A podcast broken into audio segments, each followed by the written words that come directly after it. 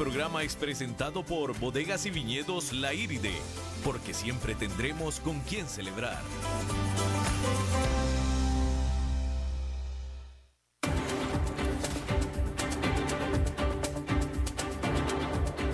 Inicia a las 5 con Alberto Padilla un programa diseñado con el objetivo de llevarte diariamente un tema de actualidad, acompañado siempre de reconocidos editorialistas, de lunes a viernes a las 5 de la tarde por CRC 89.1 Radio, a las 5 con Alberto Padilla.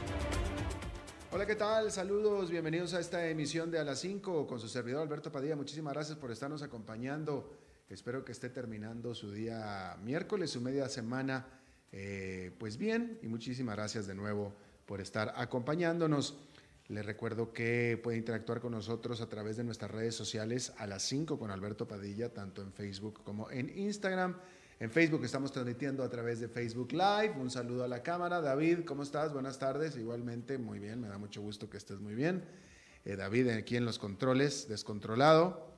Eh, le recomiendo, digo, le pido que nos recomiende a aquellos que no nos puedan escuchar en la radio, bueno, pues que acudan tanto a la página del programa como a la página de CRC 89.1 en Facebook, donde encontrarán pues la grabación de este programa. Pero también como opción estamos en podcast, tanto en Spotify como en Apple, también para que nos puedan escuchar eh, en cualquier parte del mundo, en cualquier momento del día, a través de cualquier aparato eh, móvil. Por cierto, que envío saludos a los que nos escuchan de fuera, porque nos escuchan de fuera, de muy lejos. Nos hemos recibido comunicación vía Facebook de Uruguay, de Estados Unidos, eh, de Florida, de había alguien por ahí que nos dijo que nos escuchaba en el norte de Estados Unidos, no me acuerdo si era Illinois o Minnesota por allá. Este, y bueno, pues muchísimas gracias eh, por eso. Y de nuevo, pues les recomiendo o les pido que recomienden el podcast que está en Spotify o en Spotify o en ah, Apple también. Y también aquí en Costa Rica, esta emisión que sale en vivo en este momento se repite a las 10 de la noche esta misma noche. En vivo 5 de la tarde, repetición 10 de la noche el mismo día. Bueno, vamos a comenzar con la libertad o no libertad del expresidente de Brasil, Luis Luis Ignacio Lula da Silva. Porque hay que decir que en esta ocasión, todavía no se define en este día, pero era este miércoles, cuando podría haber una de sus dos acusaciones anuladas, dependiendo de una decisión de la Suprema Corte de Justicia, la cual hasta este momento todavía no se da. Lula fue sentenciado a 25 años de prisión acusado de corrupción y lavado de dinero. Concretamente, se le acusa de haber recibido sobornos por parte de empresas constructoras en la forma de aceptar renovaciones a un departamento y una finca de su propiedad, acusaciones que Lula rechaza tajantemente. También le voy a decir una cosa, ¿eh? O sea, en todo este asunto del lavallato y con toda la inmensa corrupción, inmensa corrupción que existe en Brasil, donde estaba yo justamente ayer leyendo acerca de este multimillonario Eric, eh, Eric Batista, el cual se le acusa, entre otras cosas, de haber sobornado a un gobernador con 16 millones de dólares, 16 millones de dólares de soborno, no 6, no 10, 16 millones, esta acusación de Lula da Silva, siendo presidente del país, de que le hicieron una renovación en su departamento, no una renovación en su edificio eh, o en su aeropuerto, no, una renovación en su departamento y también otra en una finca una renovación, pues francamente son maní, son nueces, es nada. Pero bueno, de algo lo tenían que meter a la cárcel y lo agarraron de ahí porque es lo único que le pudieron descubrir, la verdad. Pero bueno, decía yo que este miércoles la suerte puede que le sonría a Lula. La semana pasada, la mayoría de los 11 jueces de la Suprema Corte determinaron que los acusados de las cortes brasileñas deben de tener el derecho de defenderse a sí mismos cuando sus acusaciones vienen por parte de otros acusados de corrupción cuyo testimonio es parte de un acuerdo con la Fiscalía de Cooperación por Reducción de Sentencias, que obviamente es el caso de Lula da Silva. Si acaso la Suprema Corte decide aplicar la determinación retroactivamente, entonces podría anularse la sentencia no solo de Lula, sino de otros 143 encarcelados. Es decir, sería una decisión supremamente importante porque gran parte del lavallato se echaría para atrás, porque gran parte del lavallato se hizo, gran parte de las convicciones, eh, eh, quiero decir de los convictos, de las aprehensiones que se hicieron como parte del lavallato, fueron por parte precisamente de testigos los cuales recibieron o los cuales llegaron a un acuerdo con la Fiscalía de confesiones por reducción de penas. Y eso es precisamente de lo que estamos hablando.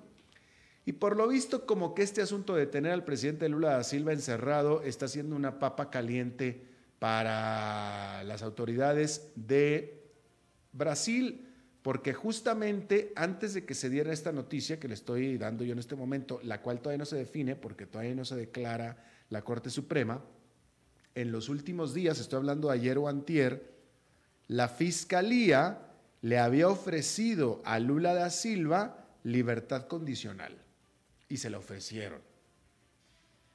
Libertad condicional, es decir, te dejamos libre con ciertas condiciones. Y se la ofrecieron a Lula da Silva oficialmente y Lula da Silva la rechazó. Y la rechazó diciendo, yo no cambio mi dignidad por mi libertad, por un asunto de principio, porque simple y sencillamente de lo que se me acusa no yo no lo hice.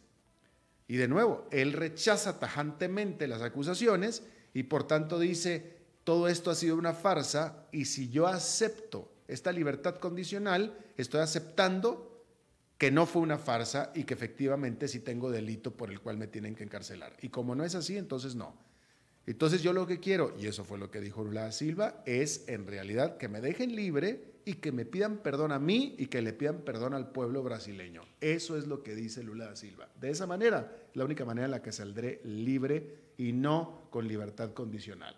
Vamos a ver qué es lo que sucede después de que la Corte Suprema de Justicia se pronuncie en el, eh, en el asunto que le estaba yo aquí precisamente comentando. Bueno.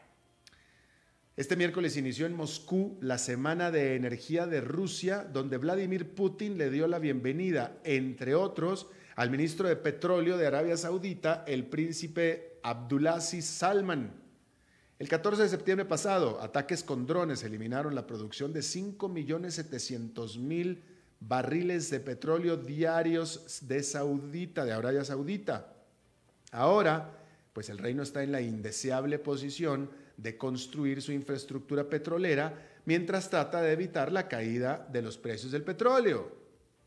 Y es que luego del ataque los precios del petróleo saltaron un 20%, con el referencial Brent alcanzando los 70 dólares por barril. Pero para finales de septiembre el precio se había desplomado a los 61, con las preocupaciones de una caída en la demanda mundial, pesando más que los temores por la caída en la producción saudita. Adicionalmente, el príncipe Abdulaziz tiene que hacer un delicado balance de relaciones de su país con Rusia. ¿Por qué? Bueno, pues porque Arabia Saudita, como usted sabe, culpa a Irán por los ataques de hace dos semanas y resulta que Irán es aliado de Rusia o Rusia de Irán. Al mismo tiempo, Arabia trabaja de la mano con Rusia junto con la OPEP para apoyar los precios del petróleo. De tal manera que en Moscú el príncipe Abdulaziz pues debatirá la manera en que su industria manejará las crecientes amenazas al mercado petrolero, dijo. Pero pues una, es una pregunta muy, muy abierta, un cuestionamiento muy abierto, con respuestas bien, pero bien complicadas. Al mismo tiempo, hay que decir que Ecuador anunció su salida como miembro de la Organización de Países Exportadores de Petróleo. La decisión la tomó a menos de un año de que otro pequeño productor, Qatar, hiciera lo mismo. Plagado de bajo crecimiento económico y un alto desempleo, Ecuador quiere tener la libertad de aumentar sus ingresos petroleros.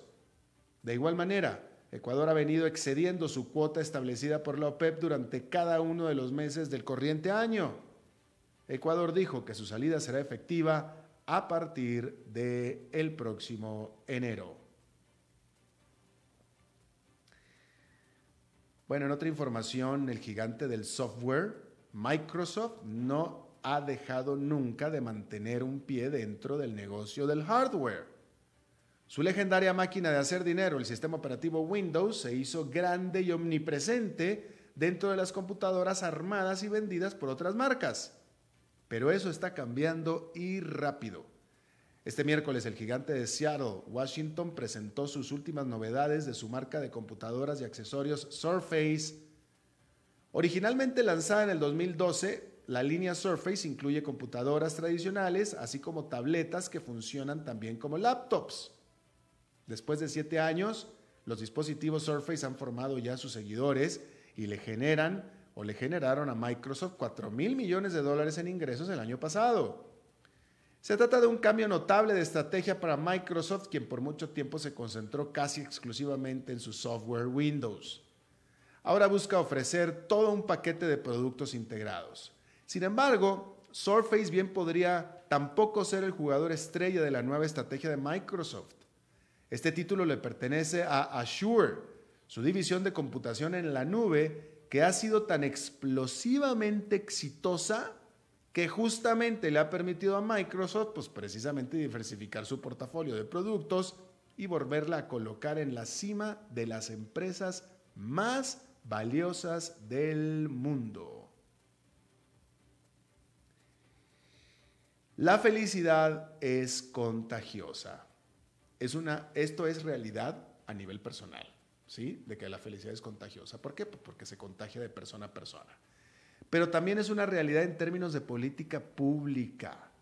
Toda una serie de países llevan estadísticas sobre la felicidad, o más bien dicho en términos de política pública de bienestar. En mayo pasado, Nueva Zelanda aprobó un presupuesto para el bienestar que utiliza a la felicidad como guía para las distintas políticas públicas. Pues bueno, este jueves la OCDE, la Organización para la Cooperación y el Desarrollo Económico, albergó, está albergando en su sede en París, un taller para expertos en felicidad para, como lo dicen ellos, los organizadores, ir más allá de solo el PNB, es decir, el Producto Nacional Bruto. La esperanza de este taller es resolver varios nudos. Por ejemplo, cómo poder medir adecuadamente la felicidad entender a qué se refiere la gente de cada país cuando hablan de la felicidad y determinar si es posible que el bienestar pueda ser incorporado en la legislación y en la planeación de largo plazo. Este tema, por supuesto, que está en su infancia, pero desde hace ya tiempo que se tiene claro que el PNB, es decir, el Producto Nacional Bruto, el crecimiento económico, no puede ser la única métrica para la política pública especialmente ante el cambio climático. De tal manera que el uso de la felicidad como métrica tiene sentido en principio. El gran problema, por supuesto, es aterrizarlo en la práctica. Alguien que hablaba mucho de este tema, de el bienestar, la, palabra concreta era bienestar, y de que la economía estaba al servicio del pueblo y el servicio del bienestar, era precisamente Rafael Correa el expresidente de Ecuador, eh, quien pudo haberse convertido en dictador, pero no lo hizo. Pero bueno, Rafael Correa, que bueno, ya, este, es decir, tuvo sus aciertos y desaciertos, ¿no? Pero sí, él como doctor en economía, graduado en Estados Unidos, él hablaba mucho del el índice de bienestar y él hablaba de este concepto de que no estaba ligado exclusivamente al crecimiento económico o al PNB, justamente. Bueno, en el novelón peruano, para dificultar la remoción del presidente por parte del Congreso, Mercedes Araoz renunció a su cargo como vicepresidente del país luego de rechazar su nominación por parte de la oposición para ser presidente interino. La oferta vino después de que el presidente Martín Vizcarra fuera suspendido de su cargo por el Congreso, luego que el Congreso, dominado por la oposición, fuera disuelto por el presidente Vizcarra por haber estado impidiendo sus intentos de aprobar leyes anticorrupción. Mercedes Araoz declaró que su esperanza es que su renuncia, es decir, la falta de un vicepresidente, genere el llamado a elecciones generales. Interesante la posición de Meche, de Meche Araoz, porque, bueno, rechazó ser la presidenta, rechazó por completo, cosa que no hizo Martín Vizcarra. Martín Vizcarra permitió la destitución de PPK, de Pedro Pablo Kuczynski, básicamente, o no, no hizo nada, y se quedó con la presidencia siendo el vicepresidente. Mercedes Arauz dijo, no, no señor, yo no me presto a ese juego, renuncio y me voy, convoquen a elecciones, señores, yo no me voy a quedar aquí. Y eso es lo que hizo Mercedes Araoz. Eh, mujer fascinante, mujer sumamente inteligente, tuve la oportunidad de conocerla, de compartir, de departir bastante con ella cuando ella era ministra de Economía y Finanzas de Perú. Y, eh, bueno, y yo trabajando en la cadena internacional para la que trabajé, eh, le comento como, pues, anécdotas, ¿no? Como gajes del oficio, de esas, este, pues lo que pasa que, eh, pues entre entrevistas y entre eventos a los que me invitaban a mí como moderador, como conferencista, etcétera, pues me tocó coincidir, pues vaya, con muchísimos ministros de la cartera económica, pero pues entre ellos con Mercedes Araoz, ¿no? Entonces llegamos a hacer este, lo que en inglés se le llama acquaintances, ¿no? Este, eh, conocidos del trabajo, vamos a decirlos así, ¿no? Y como anécdota, gajes del oficio, en alguna reunión que tuvo que haber sido del Banco Interamericano de Desarrollo o de la OEA, en la que coincidimos, creo que fue en Panamá, me tocó presentar, porque no se conocían, y yo los conocía muy bien a ambos, a Mercedes Araoz como ministra de Economía, eh, eh, Economía y Finanzas de Perú, y al entonces ministro de Hacienda de Panamá el cual nombre me voy a reservar. Eh, este, eh, y, bueno, estaba yo platicando con uno, llegó el otro a saludarme y los presenté yo a los dos, puesto que no se conocían, ¿no? Y ahí empezaron a platicar. Mercedes Araoz es una mujer sumamente atractiva, sumamente bella en todos los sentidos eh, y, se cuida mucho físicamente y bueno, le gusta vestirse eh, ajustadita, vamos a decirlo así, ¿no? Le, le, gusta, ella es, ese, eh, bueno, vaya, es una mujer guapa y se sabe guapa y, se saca partido, vamos a decirlo así, ¿no? Eh, y estábamos en este evento en la noche, este cóctel, y, bueno, pues, de nuevo, es una mujer muy llamativa, ciertamente es muy llamativa y a ella le gusta llamar la atención, es decir, trabaja para llamar la atención a las miradas. Entonces una vez que se despide Mercedes y se da la vuelta y se aleja, pues me volteé a ver a mí el ministro de Hacienda de Panamá y se queda con cara de, wow, ¿no? Y le digo yo, bueno, es que la ministra es una mujer muy coqueta. Y dice el ministro, ¿coqueta? Si eso es coqueta, yo quisiera saber lo que es audaz, dijo el ministro. Y bueno, eso, gajes, del oficio, eh, en fin, eh, pero una mujer muy íntegra y ha demostrado su integridad al, tomar la decisión que tomó en esta que que se define como la peor crisis política de Perú en 20 años, en 19 para ser exactos, y vaya que Perú sabe de crisis políticas, ¿eh? Y yo creo, sin haber estudiado más, pero cuando se dice crisis política la peor en 19 años, debe ser probablemente cuando Alberto Fujimori declaró el autogolpe de Estado. Seguramente tuvo que haber sido en aquella ocasión, si es que no estoy totalmente equivocado. Bueno, en otra información, completamente cambiando de tema, esto es muy interesante. Entre tanto nubarrón económico, las ventas de automóviles en Estados Unidos podría ser el rayito de luz todavía en ese país. Todavía hasta hace poco esta industria venía creciendo a un buen ritmo. Sin embargo, para el largo plazo, hay que decir que una de las principales apuestas tecnológicas de la industria está dando señales de que se está saliendo del camino y de hecho que se va a volcar. Tanto las grandes automotrices como las grandes tecnológicas han estado haciendo grandes inversiones en los automóviles autónomos, en los automóviles que se manejan solos. Pero desgraciadamente el progreso ha sido muy lento. Aunque Waymo, lanzó su servicio en Phoenix, Arizona, en diciembre pasado, este en realidad no está disponible para el público en general. A pesar de los millones de kilómetros recorridos en prácticas, el sistema aún no sigue dependiendo, mejor dicho, aún sigue dependiendo el sistema de constante y cercano monitoreo humano. Y aún así ha habido accidentes. La propia Tesla ha incumplido no una ni dos, varias fechas objetivo para el lanzamiento de su tecnología autónoma. El propio presidente de la Ford Motor Company, Jim Hackett, de hecho criticó las exageradas expectativas que se han dado en torno a la tecnología de automóviles autónomos. Muchos investigadores de inteligencia artificial alegan que las técnicas de aprendizaje computacional utilizados en la mayoría de los proyectos de automóviles autónomos están fundamentalmente mal adaptados para una actividad tan impredecible como es el conducir un vehículo.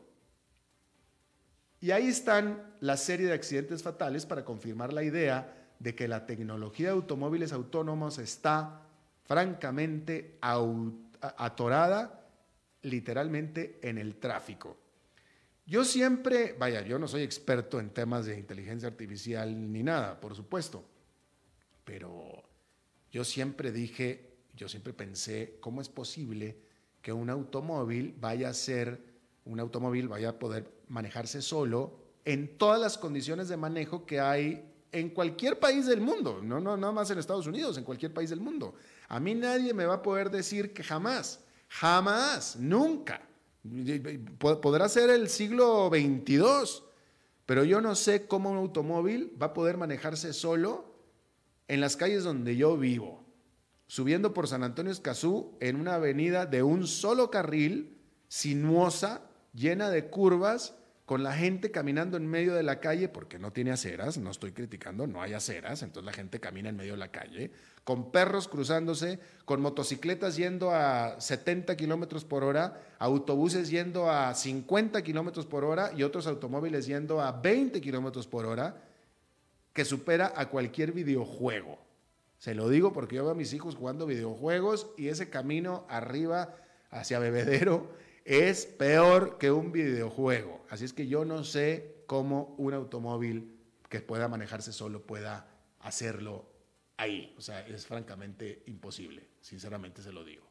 Pero bueno, son simplemente demasiadas, demasiadas, absolutamente demasiadas las variables que hay que estar manejando literalmente a la hora de conducir un automóvil en cualquier camino de Costa Rica, pero por supuesto en cualquier camino del mundo, definitivamente.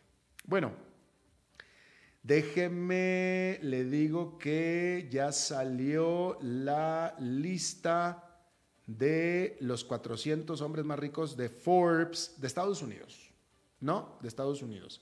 Y hay que decir que hay, bueno, pues son los mismos de siempre, ¿no? Son los mismos 400 prácticamente, pero hay dos adiciones nuevas. Hay que comentarle que entraron a la lista dos personas que no habían estado nunca en la lista.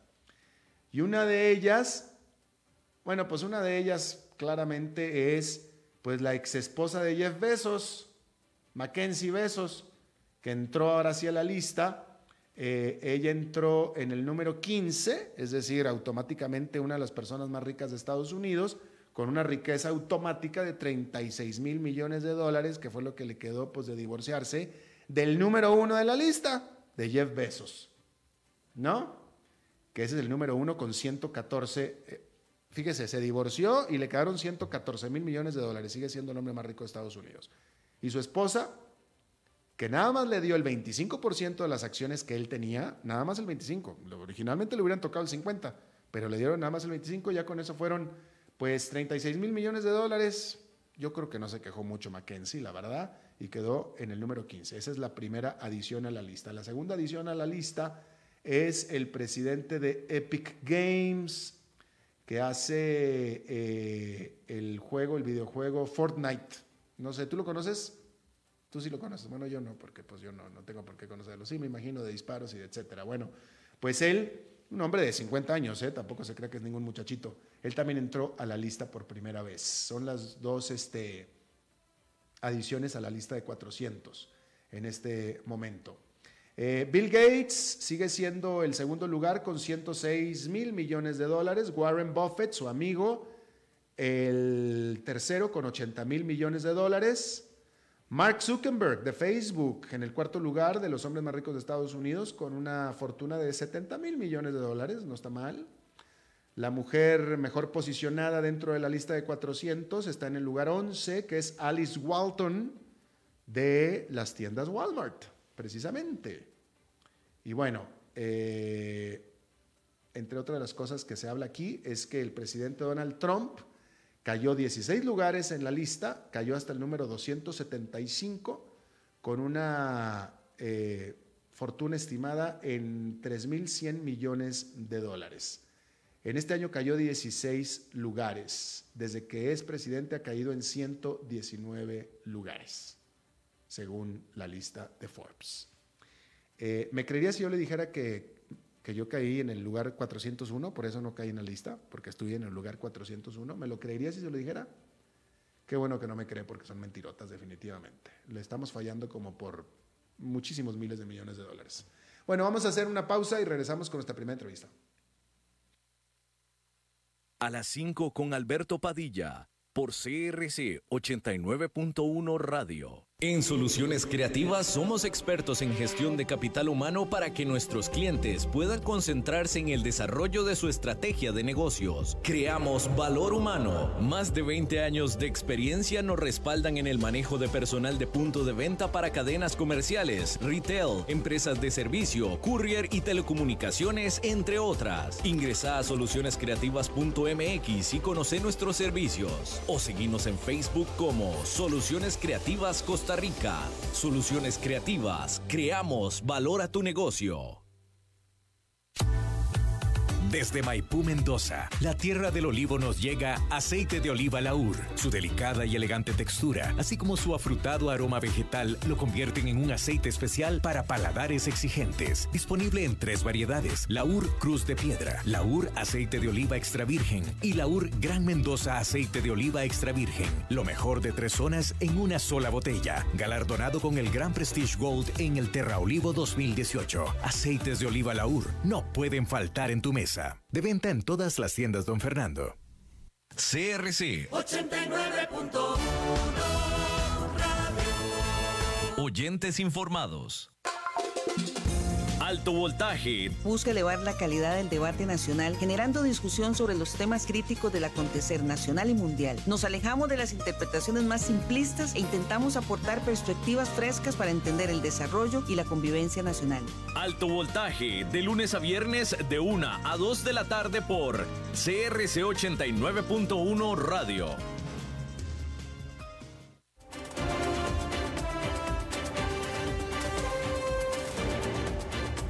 Seguimos escuchando a las 5 con Alberto Padilla.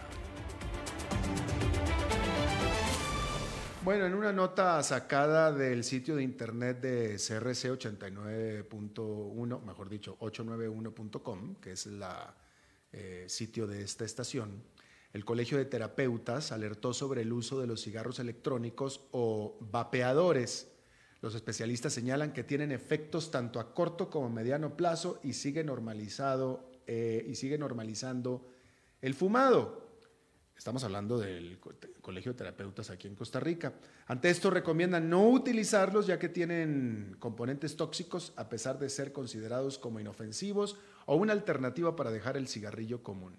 Los cigarros electrónicos generan una combustión de los componentes a temperaturas de 450 centígrados. Utilizan un aceite llamado propilenicol, que es glicerina, que aunque se utiliza como humectante para la piel, es altamente tóxico a nivel pulmonar y puede producir la muerte, según lo indicó la terapeuta respiratoria Maggi Cedeño.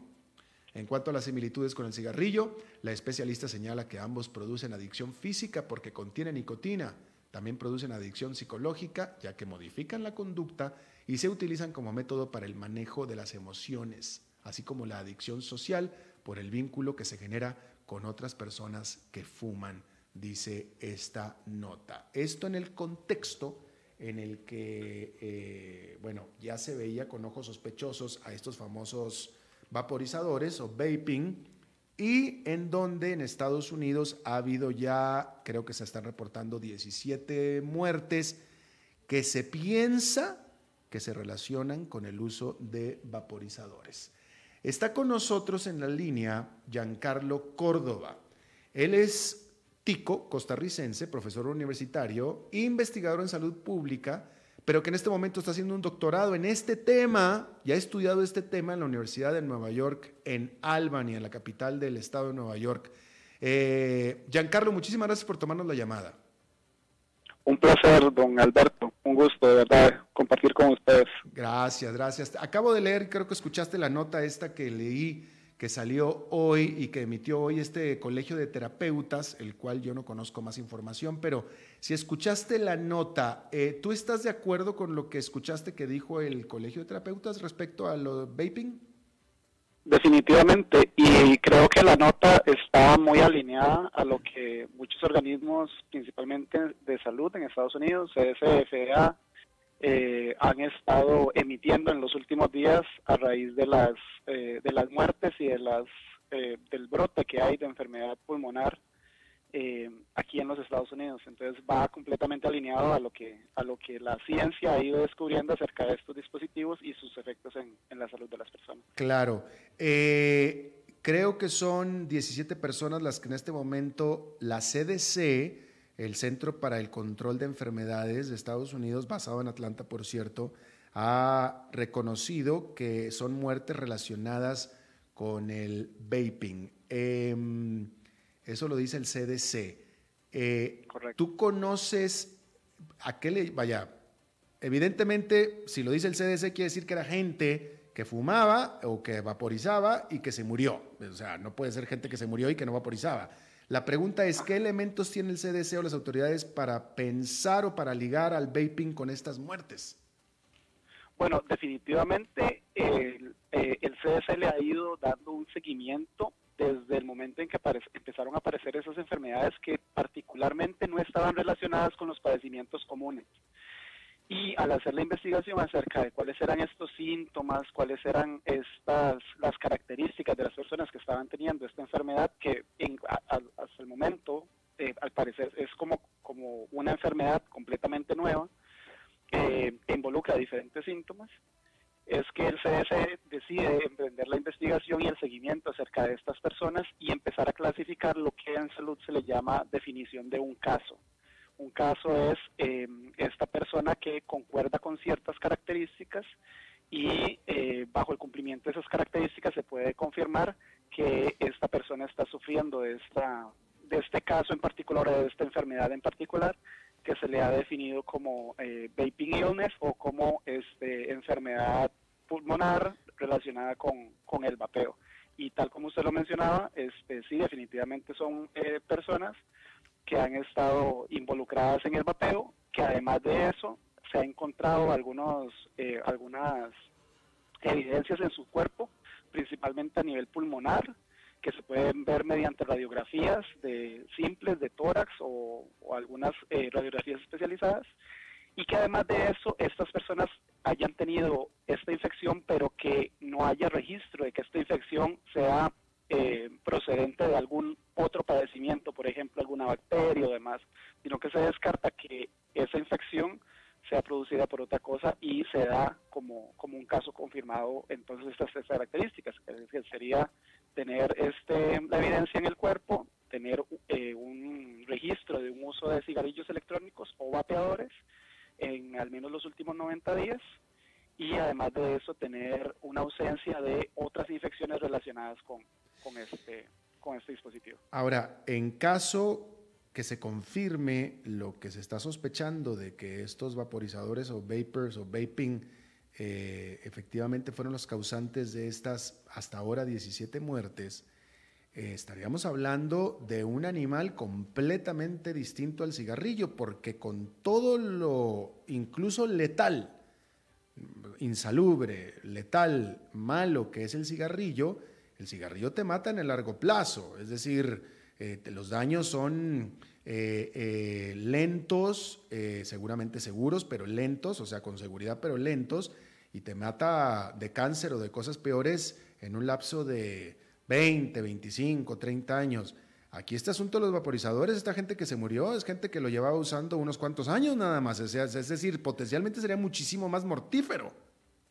Sí, definitivamente. Eh, hay muchas dificultades en términos a la investigación, pero definitivamente, tal y como vos le decís, la enfermedad pulmonar relacionada con el tabaquismo puede tardar muchos años, al menos en el mercado estadounidense, tiene alrededor de 10 años. Todavía no se sabe si estas personas que han estado enfermas han estado expuestas durante este tiempo, pero hay mayores probabilidades de que sea un tiempo menor. Claro.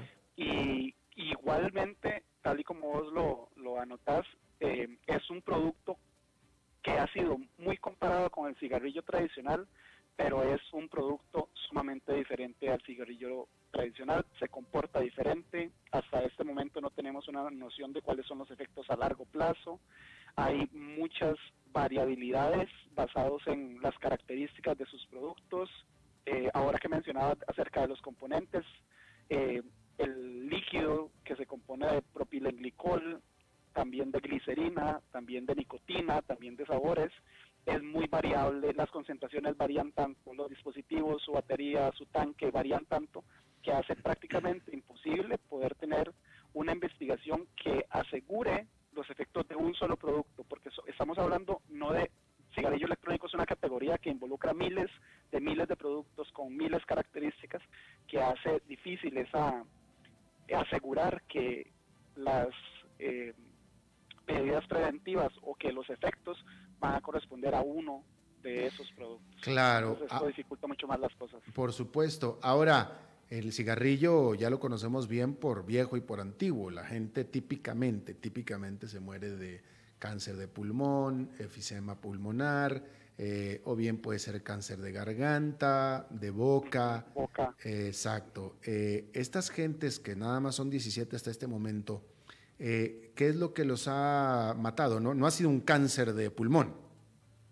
No, definitivamente las personas que han muerto, bueno, definitivamente la información acerca de las autopsias aún no ha sido revelada. Mm. Lo que sí se ha demostrado es que dentro de los síntomas que se presentan, eh, son fallos sistémicos, o sea, fallos que involucran diferentes sistemas del cuerpo, podría ser respiratorio, podría ser circulatorio, incluso digestivo. Dentro de los síntomas se ha reconocido, por ejemplo, diarreas, eh, vómitos, fiebres, este, como parte de, de, los síntomas de una infección común y corriente. Si a veces nos ponemos a pensar, cuando uno tiene una infección en un oído, en la garganta, por lo general va a tener fiebre, por, por lo general va a tener en algunos casos hasta alucinaciones, y esos son los síntomas que han ido presentando estas personas y que después puede desencadenar en fallos eh, sistémicos que involucran diferentes eh, sistemas del cuerpo. Por supuesto. Eh, Giancarlo, una pregunta. Tú que has estudiado este, que estás estudiando este fenómeno, y tú acabas de decir que hay muchos distintos productos y, y, con distintos ingredientes, etcétera. ¿Hay, lo que tú sabes, lo que tú conoces, hay alguna instancia, es decir, alcanzas a recomendar en algún caso a alguien, no recomendar, pero decir, está bien, usa el vaping, no te va a pasar nada? No, definitivamente no. Eh, hasta este momento, muchas organizaciones eh, se han alineado, nosotros podemos reconocer los amigos en, en, Uruguay, Diego Rodríguez, hay personas en Colombia, hay personas en Chile, en México, en Centroamérica, que han estado alineados con respecto a prevenir a la, a la población, en decirle, este no es un producto seguro, por más que hayan eh, grupos que promuevan este uso de, de, dispositivos diciendo que son 95% más seguros. Se basan en estudios que son pagados por industrias, industrias tabacaleras, industrias pro eh, industrias que compran sus estudios, que dan datos que son erróneos, que dan interpretaciones que son erróneas y al final tratan de convencer a las personas de que este es un método que sirve para dejar de fumar, que sirve para cesar y eh, esto no ha sido comprobado hasta el momento por lo cual la recomendación es la que sigue el Colegio de, Terapeutas, así como lo dijo Maggi eh, Cedeño, es, eh, por favor, si usted no consume productos de, de, tabaco, no inicie el, el, uso de productos de vaporizadores o cigarrillos electrónicos. Si usted ya los consume, lo ideal es que deje de consumirlos. Eh, al igual que si usted está buscando alguna alternativa para dejar de fumar, las, los métodos de cesación que tiene en este caso la caja, el IAFA, y que son reconocidos por el Ministerio de Salud son los adecuados para eh, vencer la adicción al, a la nicotina y al tabaquismo. Fíjate que eh, es interesante cómo eh, el cigarrillo virtualmente se tardó siglos, virtualmente se tardó siglos en que se empezara a reconocer que era un producto dañino y una vez que se empezó a reconocer se tardaron décadas en empezar ya a hacer una campaña de conciencia real de su, de su, de su, del nivel de dañino que son el tabaquismo.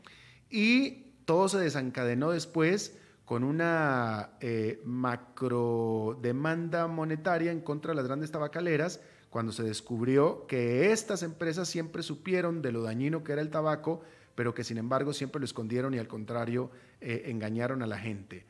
En el vaping eh, fue cuestión de unos cuantos años nada más. Unos cuantos años nada más. Hay muchas, hay muchas inversiones de la industria tabacalera.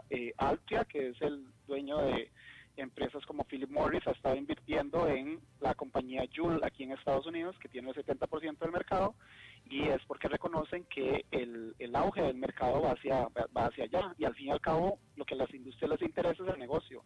A ellos les interesa desarrollar productos que creen adicción, en este caso productos que contengan nicotina, porque saben que al final las personas que empiezan a consumir nicotina, ojalá a edades eh, donde son jóvenes en la adolescencia, van a ser potenciales clientes durante los próximos 20 o 30 años, porque es una adicción sumamente difícil de vencer. Entonces, el tema económico está en la palestra de, este momento. Absolutamente. Bueno, pues eh, este asunto apenas se está empezando a desarrollar. Eh, eh, creo que ha habido noticias a nivel internacional, geopolíticas mucho más importantes que no le han dado la luz suficiente a este asunto y a estas muertes del vaping, pero eventualmente cuando desgraciadamente se den más muertes, etcétera, este se va a convertir en un gran, incluso gran escándalo internacional.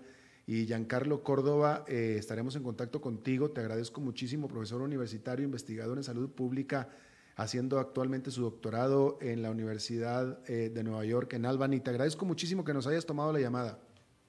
No, con muchísimo gusto, Alberto. Estamos para servirle. Gracias, estaremos hablando pronto. Vamos a una pausa y regresamos con más.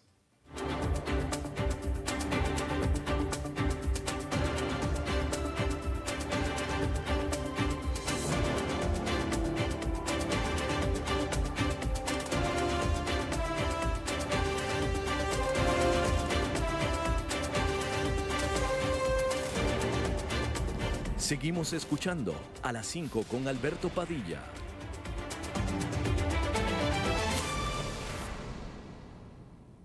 CRC 89.1 Oyentes informados. Totalmente Deporte Radio. Acompáñame y entérate de toda la información deportiva de Costa Rica y el mundo. Totalmente Deporte Radio, de lunes a viernes, de 12 mediodía a 1 de la tarde, por CRC 89.1 Radio. Cubaces Tiernos. Es un espacio radial con una visión innovadora que pretende integrar lo antiguo y lo actual, la ciencia, la política y la espiritualidad, el arte y la técnica. Una nueva manera de mirar el mundo que nace. Cubaces Tiernos. De lunes a viernes, de 9 a 10 de la mañana por CRC 89.1 Radio. Alto voltaje. Busca elevar la calidad del debate nacional, generando discusión sobre los temas críticos del acontecer nacional y mundial. Nos alejamos de las interpretaciones más simplistas e intentamos aportar perspectivas frescas para entender el desarrollo y la convivencia nacional. Alto voltaje, de lunes a viernes, de 1 a 2 de la tarde por CRC 89.1 Radio.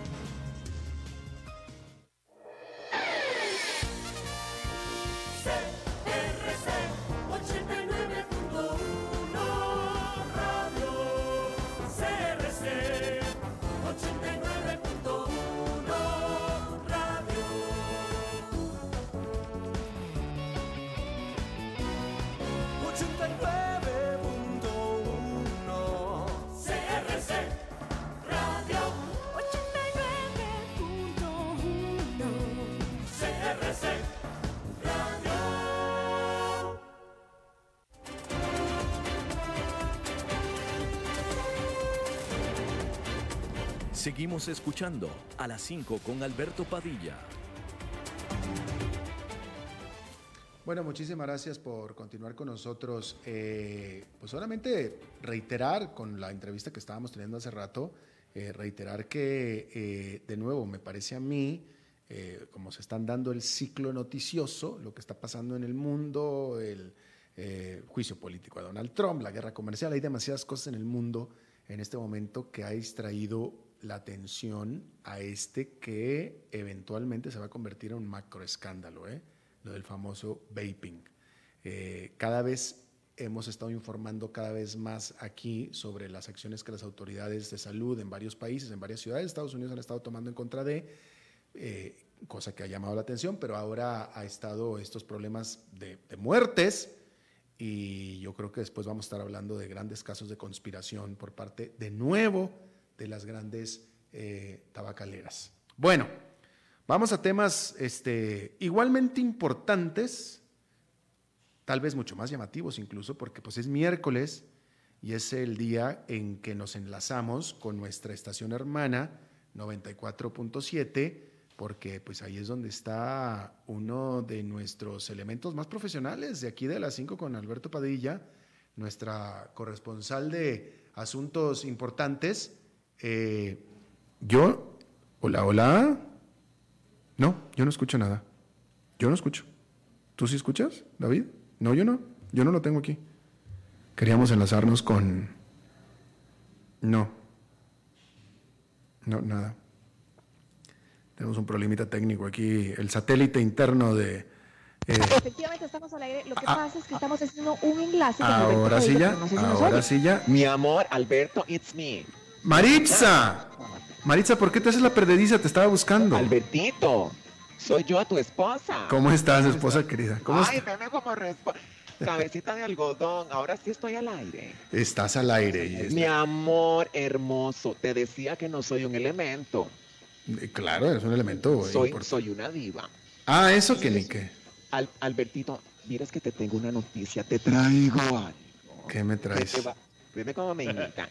Este, que vos te vas a morir, Albertito. Dime. Esa es la noticia. Pero mi amor, Albertito, estás ahí, cabecita de algodón. Yo aquí estoy, sí, pero estoy viendo que me quieres muerto, así es que mátame con la noticia, a ver. No, mi amor, oíme. Una, yo que te he contado cosas a vos extrañas en tu programa, pero esto es lo más extraño que me ha tocado comentar en la vida. Échalo, échalo. No, es que te, lo, te echo uno y dos. O, poneme atención. Amor, una estadounidense vivió un insólito momento cuando se vio obligada a tomar la decisión más drástica, dramática para salvar su vida. ¿Qué fue? Mi vida. La protagonista de este, este, digamos que peculiar acontecimiento, mi vida, esto pasó en Luisiana, en Luisiana, este, cuando ella iba paseando su perro con su novio, en uno, este, este, como en un parque temático, donde exhiben animales exóticos. Amor, todo iba muy bien cuando esta chiquita paseaba con su perrito viendo los animalitos y demás en aquella tarde soleada, a este Albertito, cuando ese perrito se le fue a escapar, se escapó de las manos de su dueña, con tan mala suerte para el perro, Alberto Padilla, escúchame, que el perrito se fue a meter a donde tenían un camello. Un camello, ok. Sí, lo tenían ahí en exhibición en la jaula, este, en un camello, ¿verdad? Fíjate vos que la dueña del perro, preocupada, dijo, me lo van a patear. Entonces esa, esa, esa, e, e, esta niña se metió por debajo de la jaula, a escondidas, para rescatar a su perro. Cuando se acercó, pero mi vida, el camello evidentemente que se puso este, nervioso. Mm. Mala suerte para esta chica. Chiquito, esto pasó, es real, búsquenlo en Google que no me lo invento. Con tan mala suerte para esta niña, que cuando se dio cuenta, ay Alberto, el camello se le fue encima, mi amor. O sea, para patearla, para, para, para, para, para. de defensa del camello, del camel. ¿Qué Entonces, cuando el, el, el, camello, mi vida, le cayó encima, escúchame esto, le cayó encima y le puso, para suerte o para mala suerte, depende como vos lo veas, le puso sus gigantescos, peludos y sudados testículos en la cara. Mi amor, el camello se le sentó encima. No.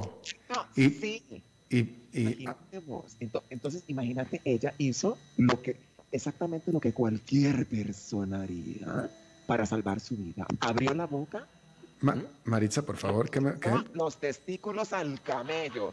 Alberto Padilla, esto es real. ¿Qué- qué le hizo a los testículos? ¿Qué le hizo? Se los mordió. Se los mordió. No, no, no fue que el camello le mordió la pata del camello. No, no. No, ella le mordió los testículos al camello. Bueno, le mordió los testículos en defensa propia. Mi vida, el, pero el, el mordisco fue tan salvaje ¿eh? que nada más escuchó proferir al animal un suspiro. El camello puso los ojos en blanco y salió despavorido, honey. Bueno, me pensé que ibas a decir que lo mató. No, mi amor, ella le mordió los testículos para salvar su vida. Pero a vos no te ha pasado. No, no me ha pasado que me han puesto los testículos de un camello en la cara y los tengan que morder para que vaya. No, no, no me ha pasado eso y espero que no me pase nunca. No, mi amor, pero que te los hayan mordido. Maritza, por ¿Qué te favor. pasa, bebé? Maritza, este, eh, te recuerdo que este es un programa familiar, Maritza, por favor. No, y yo te voy a- Perdón, pero yo te voy a recordar una cosa. Los testículos forman parte del cuerpo humano. No estoy Oye, no, Bueno, que- que- creo que no me ha pasado nunca, Maritza. no, pero mi vida me vas a... Ah, amor, no. Nunca te han mordido ninguna parte de your body. Bueno, imagínate que esta chiquilla se le, se le trabó la quijada, ella inhalando pelo a ver cómo se quitaba ese Ay, no, me vas a decir que se le quedó la dentadura ahí. No, no sé. Pero lo más triste de todo es que están demandando a la chica por haber este, mordido los No, no es cierto. ¿En serio encima? Amor, la, la están demandando. ¿Y cuál es la acusación? ¿Ah? ¿Cuál es la acusación? Bueno, este, que porque dejó escapar su perrito y fue a Ah. molestar al camello. ¿Vos sabes que es un camel toe? ¿Un camel toe? No. ¿Qué ¿No es un... sabes que es un camel toe? No, este, estoy Ay, seguro- mi estoy- vida, ¿cómo así? No, ¿qué es un camel toe? Ángelo aquí enfrente de mí sí sabe que es un camel. ¿Tú sabes lo que es un camel toe, Ángelo? Yo no. ¿Y qué, qué me estoy perdiendo? A ver, dime lo que es. Si supieras. Es más, si quieres, das una vueltita en la cabina porque ando con un traje. Bueno, A ver, es- espérame, lo voy a googlear, espérate, porque no, realmente que me agarraste desprevenido, no sé qué es un camel toe. A ver. pues ponelo en Google y ahí te sale todo. Google es una maravilla. Este, Albertito, bueno, yo te quería contar mi historia. Camel toe, este, sí. que me parece una cosa muy este, Ah. ¡Wow! Eh, ¿Ya lo viste? Eh, mira, camel toe, lo voy a leer en inglés, porque está en inglés. Es slang for an outline of a woman's labia majora and tightly fitting clothes. Uy, uy, uy, uy, uy. Mira, me estoy enterando, yo no sabía. Yo soy bien, es que al final yo soy, a- al final, Maritza, al final yo soy un niño bien inocente. Mi vida es, a mí se me ocurren tantas cosas. En- tú- Bueno, tú- este, enséñame, yo necesito, necesito una teacher. yo pensé que una madre. No, una teacher, no, no, madre, no, no. Bueno, como decís que estás. Yo no tengo madre ni quiero tener. Pero Bueno, una teacher yo sí. puedo criarte. Ah, bueno, ok, hablemos de eso, sí, me, me falta, me falta crianza, me falta tiempo de crianza, me faltó, me faltó. Mi amor, este, vos has comido huevos. Claro. De estos de, de, de toros que, que le dicen criadillas. Sí, claro que sí, por supuesto que sí, muy sabrosa, sí. ¿Te gusta? Muy sabrosa la escadilla. Yo vengo de familia ganadera, así es que sí. Ay, no, no me digas que sos como un torero. ¿Qué qué? No me digas que sos todo un torero. No, yo no soy un torero, no, no, no, pero vengo de ganadera, de fa- familia ganadera, de los dos lados, de mi padre y de mi madre, todos, de todos mis primos, todos, este, son, este, aún hoy en día, este, nosotros, pues la- mi familia se vino a vivir a la ciudad, pero todos mis primos todavía son rancheros, usan botas y sombrero vaquero y, Mi amor, y no me digas que vos usas esos trajes que se, que se le ven las pilas. No, yo no, que no, que no soy torero. No, No, ranchero en todo caso, torero no. Se sería conmigo. Honey. ¿Y vos sabes ordeñar? Eh, eh, eh, sí, porque mi abuelo tenía granjas lecheras, así es que sí aprendí a ordeñar, sí, señora. Sí, sí, sí. Este, Albertito, ¿cómo me gusta hablar con vos?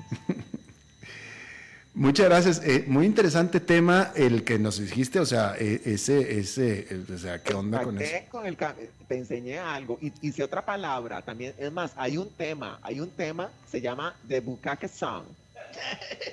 Ah, caray, no, ese tampoco lo sé. no, no, chiquillos, es que. Es que fíjate que estoy aquí con invitados. Oye, oye, oye. Oye, lo que sí es que, la, verdad es que sí, te tengo que agradecer porque me enseñaste este, este término, el léxico de camel toe, que yo realmente, mira, eh, con todo lo que he vivido en la calle y con todo lo que viví en Estados Unidos, nunca lo había escuchado. Me siento avergonzado. ¿De veras? ¿De veras? ¿Nunca lo había escuchado? Albertito, estoy con invitados. A veras, bueno, oye, te voy a, te voy a dejar, te voy a dejar con una tarea para la próxima, porque ya nos tenemos que despedir. Sí, mi amor. Pero ya que me enseñaste tú Camel Toe y aprovechando. Ay, Jesús, ¿qué me vas a enseñar a mí? Yo te lo voy a dejar de tarea porque si te la sabes de primera voy a estar muy impresionado, pero va a ser de tarea para la próxima. Ok. Búscate lo que es un Prince Albert. Príncipe Alberto. Bueno. Listo. Ah, te agarré, no sabes lo que es. Está bien. Oye, nada más voy a dejar un, mensaje a toda tu audiencia. Que recuerden nada más que la vida es como un pene. Parece corta, pero se vuelve larga cuando se pone dura. Dale, Dios mío. Debí haber despedido el programa hace 30 segundos. Gracias, Maritza. Adiós. Dios mío. Bueno, muchísimas gracias por habernos acompañado. Espero que termine su miércoles en buena nota, buen tono. Y nosotros nos estamos reencontrando dentro de 23 horas. Que lo pase muy bien.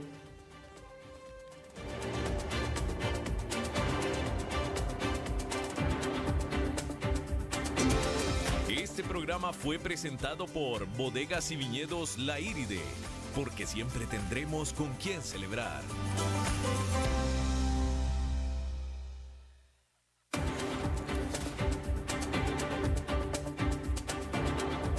Concluye a las 5 con Alberto Padilla un programa diseñado con el objetivo de llevarte diariamente un tema de actualidad, acompañado siempre de reconocidos editorialistas, de lunes a viernes a las 5 de la tarde por CRC 89.1 Radio, a las 5 con Alberto Padilla.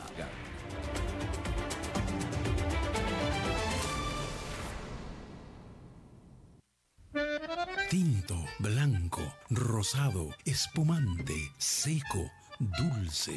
El vino es como los amigos, proviene de diferentes cepas y familias convertidas en bodegas de tradición. La Iride, una bodega personal establecida en Mendoza, Argentina, produce vino de exportación con la calidad de Mendoza, expresada en taninos frescos, frutales, remembranzas de tabaco y chocolate. Una fiesta al paladar. La Iride, vinos argentinos de tradición.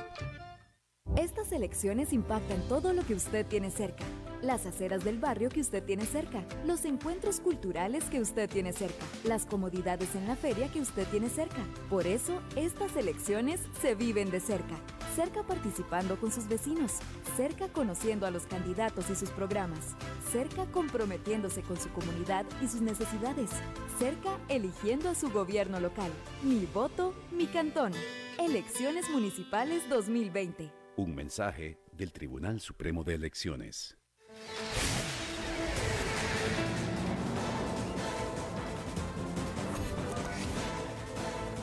Inicia el resumen informativo en noticias CRC 89.1 Radio. Hola, ¿qué tal? Son las 18 horas en punto y estos son nuestros titulares. A partir de hoy, los partidos pueden inscribir sus candidatos y fiscales para los comicios municipales del 2020. Justicia encontró botada una tobillera electrónica en San Sebastián. Más de 9.000 vecinos de Heredia y San Rafael tendrán cortes de agua por mantenimiento mañana y el viernes. Los autobuses eléctricos podrán entrar pronto al país. En el mundo, el tenor Plácido Domingo renunció a la Ópera de Los Ángeles tras las acusaciones de abuso sexual. Y en los deportes, Barcelona vence al Inter de Milán en la jornada 2 de Champions. Elecciones Municipales 2020. A partir de hoy, miércoles, los partidos políticos pueden inscribir a sus candidatos para las elecciones municipales del 2 de febrero del 2020, así como certificar a sus fiscales. Para autenticar los aspirantes a alcaldes, vicealcaldes, regidores, síndicos, concejales e intendentes, hay tiempo hasta el 18 de octubre a las 4 de la tarde. Mientras que los fiscales se pueden registrar hasta el 6 de enero mediante un formulario ya disponible en el sitio web del Tribunal Supremo de Elecciones, que es el tse.go.cr, según lo señaló la autoridad electoral en apego al artículo 212 y 148 de su código vigente. Justicia. El Ministerio de Justicia confirmó hoy el hallazgo de una tobillera electrónica a un kilómetro de la cárcel de San Sebastián tras una llamada de un vecino del lugar. Según prensa de justicia, la persona que portaba este dispositivo fue detenido por robo agravado en calidad de sentenciado y el pasado 20 de septiembre ingresó a la modalidad de monitoreo. El 29 del mismo mes, el sistema emitió una alerta por pérdida de comunicación.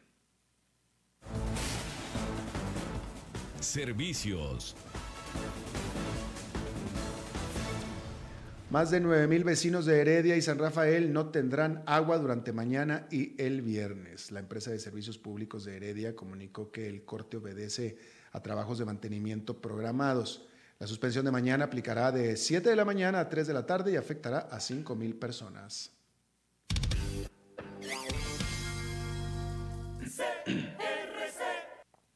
Los autobuses eléctricos podrían ser una realidad en nuestro país luego de las acciones planteadas por el Instituto Costarricense de Electricidad y la Autoridad Reguladora de Servicios Públicos para facilitar las condiciones que permitan su entrada en vigencia. El ICE anunció que brindará los estudios y el acompañamiento técnico para facilitar la infraestructura eléctrica básica como la red de distribución, transformadores y medición inteligente en los planteles de los operadores que inicien esta transición hacia esta tecnología. La ARECEP inició la elaboración de una tarifa para la carga de buses eléctricos a nivel nacional, que estará concluida durante el primer trimestre del 2020. Se trata de una tarifa plana con condiciones favorables para permitir la carga en los planteles.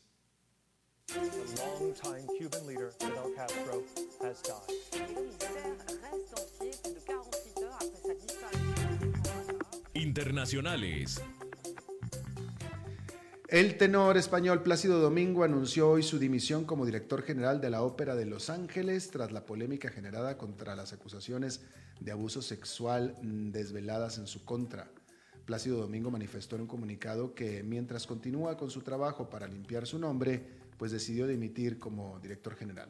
Tras conocer la dimisión de Domingo, la ópera reaccionó agradeciendo su aportación sin precedentes y profunda a la vida cultural de la ciudad de Los Ángeles, California. La pasión de los deportes en noticias CRC 89.1 Radio. El Barcelona venció 2 a 1 al Inter de Milán en el duelo más atractivo de hoy en la fecha 2 de la UEFA Champions League. En los restantes juegos, el Chelsea derrotó de visita 1 a 2 al Lille el Liverpool ganó 4 a 3 en casa ante el Salzburgo y el Lyon sacó el triunfo 0-2 contra el Leipzig, el, eh, contra el Leipzig. El Ajax goleó a 0-3 al Valencia y el Zenit San Petersburgo derrotó 3-1 al Benfica. En los juegos de primera hora, el Genk de Bélgica empató a 0 ante el Napoli y el Borussia Dortmund le ganó 0-2 al Slavia Praga. La jornada 3 de la UEFA Champions League se jugará el 22 y 23 de octubre. Está usted informado a las 18 horas con 5 minutos. Dentro de 12 horas exactamente las primeras informaciones del nuevo día. No se vaya porque está empezando el programa de La Lupa. Lo saluda Alberto Padilla. Que tenga buenas noches.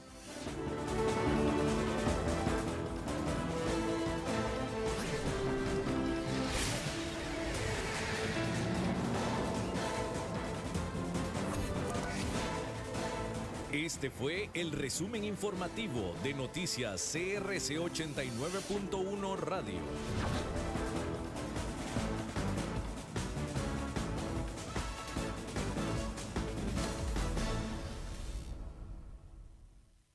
El programa de hoy corresponde a una repetición. Inicia La Lupa, el programa que muestra los hechos en su tamaño real, con los periodistas Carlos Villalobos y Gilda González. Escúchalos de lunes a viernes de 11 de la mañana a 12 mediodía por CRC 89.1 Radio. Buenos días, ¿cómo les va? Aquí estamos Hilda y yo en este momento acomodándonos. Bienvenidos a la lupa de hoy miércoles. Ya vamos, segundo día de octubre. Hilda, ¿cómo amaneció? Muy bien. Súbase ese micrófono, no se le escucha. Este micrófono está así. Ahora sí.